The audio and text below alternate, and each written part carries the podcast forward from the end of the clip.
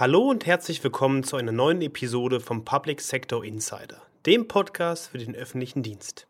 Heute gehen wir wieder drei spezifischen Themen näher auf den Grund. Zuallererst reden wir über die Modernisierung des Digitalfunks und dessen Bedeutung für deutsche Einsatzkräfte.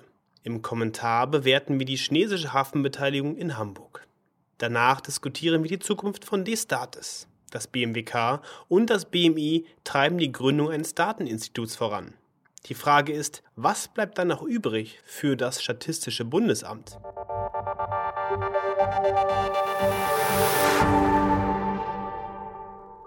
Wer sich verspätet, schickt einen Screenshot mit der geplanten Ankunftszeit. Der Paketbote schickt ein Foto von der abgestellten Sendung.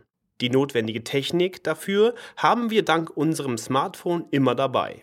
Zumindest als Privatperson.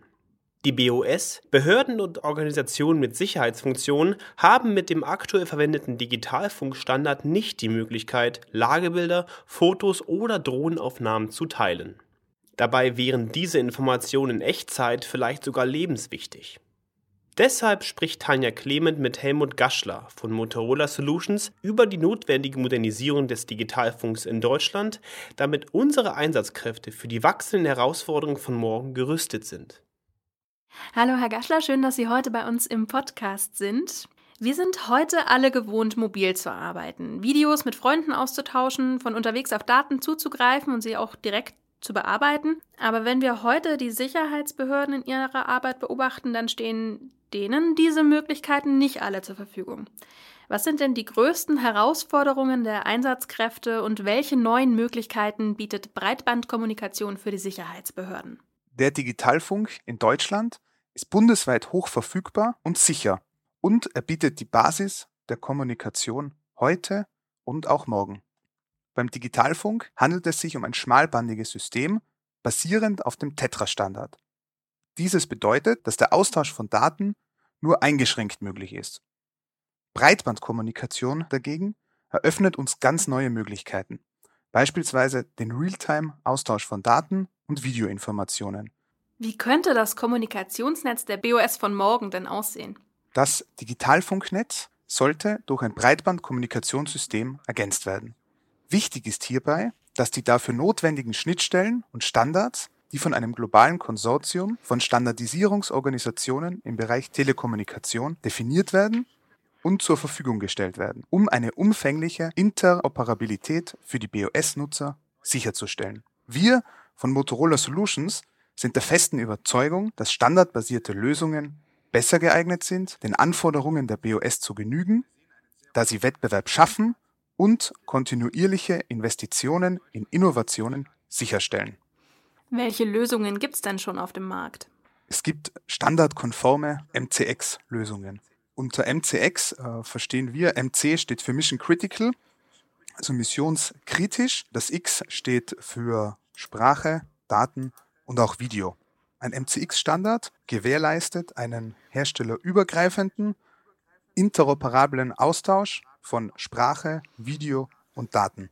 Und dadurch ähm, bieten sich uns wesentlich mehr Wahlmöglichkeiten, nicht nur bei den Endgeräten, wie wir sie auch heute bei der Tetra-Seite schon haben, sondern auch vor allem bei der Netzinfrastruktur und auch bei Applikationen und Anwendungen für die BOS. Eine MCX-Lösung bietet für den äh, deutschen Steuerzahler optimierte Notrufdienste und schafft dadurch einen sehr großen Nutzen.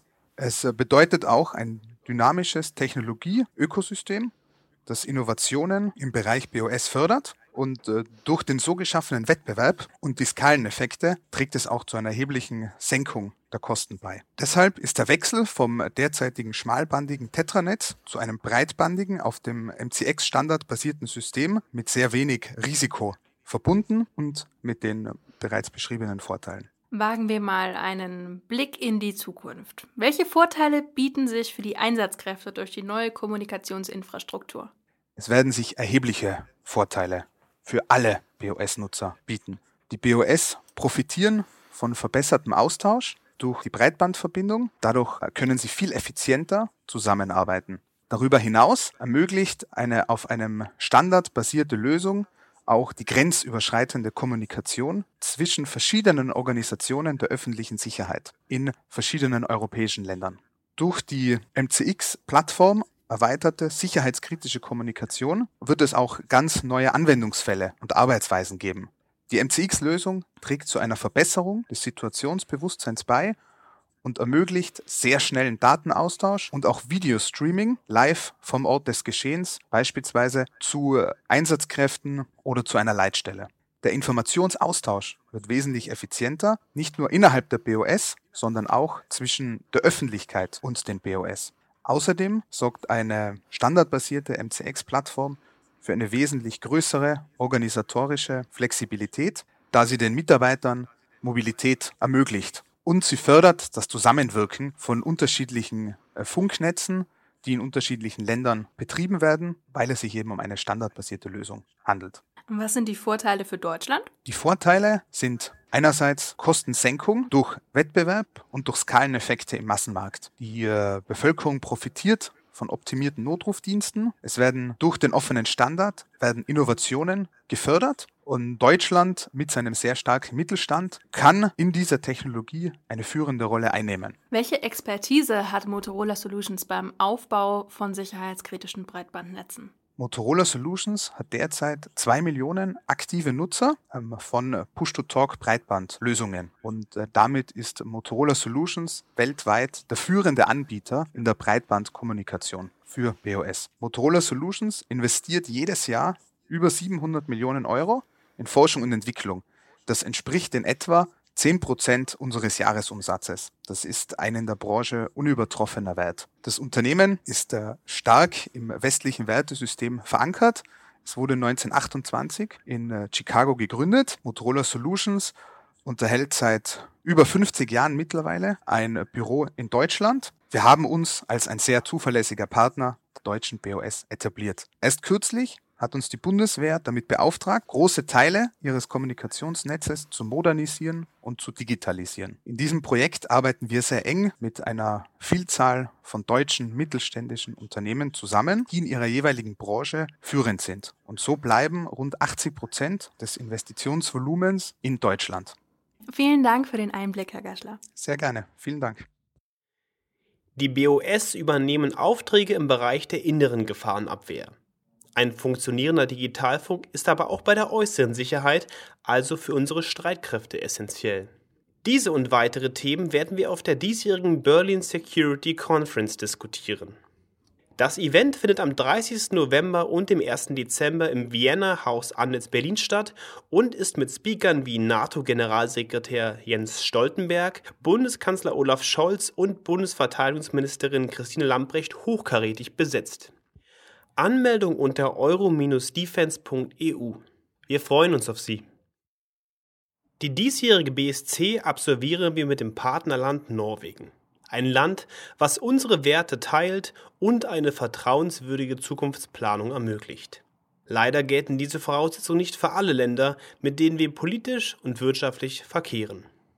Das neueste Beispiel, der Costco-Einstieg in Deutschlands größtem Hafen. Ist das eine gute Idee in Zeiten, in der unsere kritische Infrastruktur besonders schutzwürdig ist? Ein Kommentar von Generalmajor AD Reinhard Wolski. Sprecherin ist Tanja Clement. Es wäre ja wirklich zynisch, einen Teil seiner Hafenanlagen an chinesische Unternehmer zu veräußern, um diese kritische Infrastruktur vor Angriffen zu schützen. Frei nach dem Motto, Chinas Eigentum wird nicht durch die Putins dieser Welt bombardiert. Aber irgendwie wird der große Zwiespalt deutlich, indem sich die europäische und die deutsche Wirtschaftspolitik, die jetzt zweifellos auch Sicherheitspolitik ist, befinden. The People's Republic of China seeks to control key technological and industrial sectors, critical infrastructure and strategic supply chains. Das haben die Regierungschefs der 30 NATO-Staaten im strategischen Konzept festgestellt. Genau in solche Abhängigkeiten haben sich einige NATO- und EU-Staaten bereits begeben.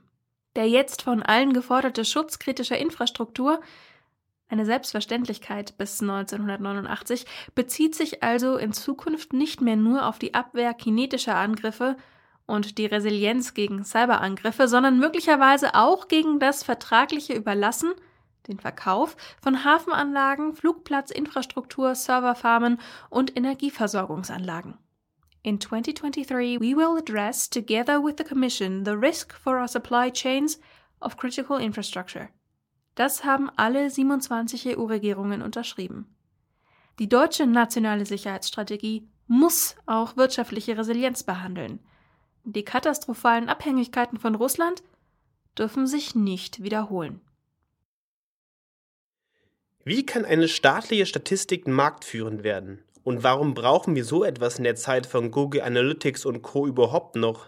Benjamin Hilbricht liefert Antworten über die Zukunft von Deutschlands wichtigster Statistikbehörde. Daten sind die Rohstoffe des 21. Jahrhunderts, hat Angela Merkel einmal gesagt. Wenn wir aus der Geschichte eines gelernt haben, dann, dass es Ländern, die ihre Rohstoffe einem ausländischen Großkonzern überlassen, nachher nicht so gut geht.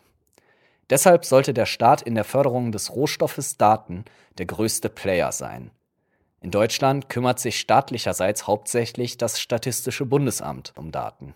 Wie sich das Amt für die Digitalisierung und die sich verändernden Datenökosysteme rüstet, habe ich mir genauer angeschaut.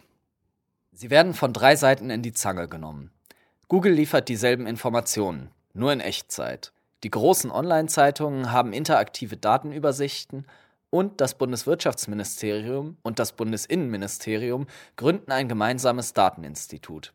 Das Statistische Bundesamt des Staates muss sich überlegen, wie es die amtliche Statistik in die digitale Zukunft führt. Die Frage spaltet das Amt. Also ich glaube, wenn wir sozusagen bei dem Markenkern Statistik, amtliche Statistik bleiben, haben wir immer auch ein Prä. Wenn ich Nachrichten gehöre an eine Generation an, die noch Tagesschau und, und Heute-Journal guckt oder Tageszeit, dann ist sozusagen die Zahl des Statistischen Bundesamtes ist sozusagen, steht da. Und dann ist es nicht Google oder ist nicht äh, irgendein anderes Unternehmen, sondern es, weil wir eben sozusagen diese Grundsätze weiterverfolgen. Wir sollten vielleicht nicht zu sehr sozusagen auf diese anderen, Anführungszeichen, Daten setzen, sondern wirklich im Kern das äh, dann auch veröffentlichen, was wir selbst produziert haben. Das war Christoph Unger, des Staates Vizepräsident.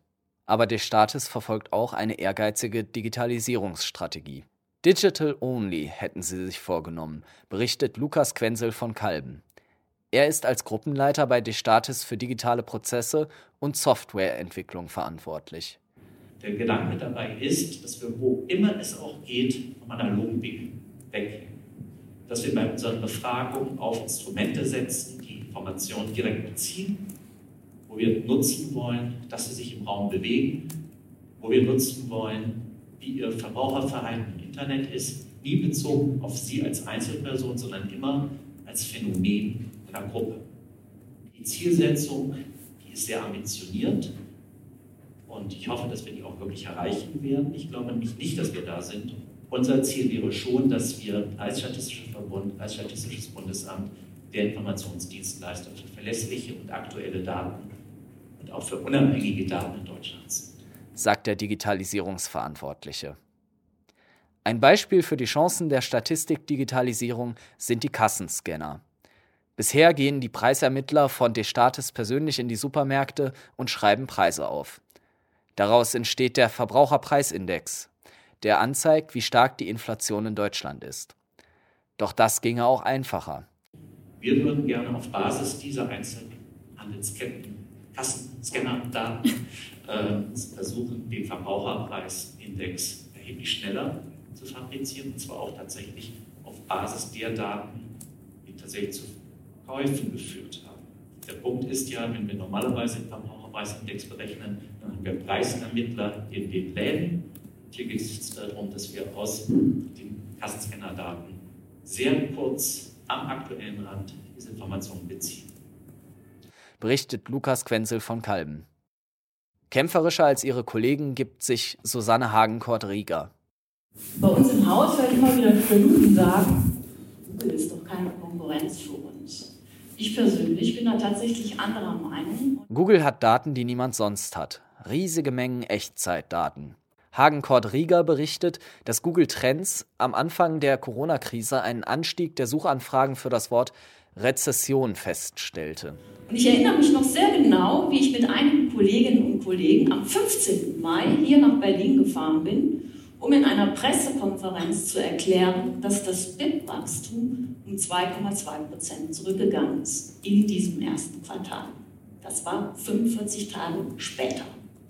Das heißt also, wir haben im Grunde mit einem großen Zeitverzug die, die Rezessionserwartung, die wir hier sehen, bestätigt. Also die Digitalisierung hat zu einem neuen Datenökosystem geführt, in dem die amtliche Statistik kein Statistikmonopol mehr hat. Erklärt die Abteilungsleiterin. Dann stellt sie ihren Plan vor.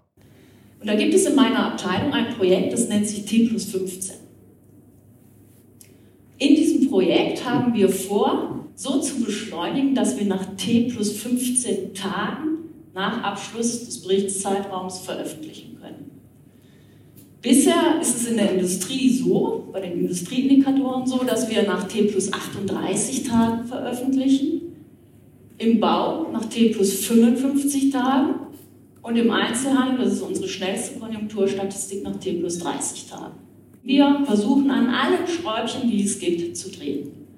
Eine der Schrauben ist, dass wir äh, versuchen, Betriebe dafür zu gewinnen, ihre Daten möglichst automatisiert direkt aus ihrem Rechnungswesen an uns zu übermitteln.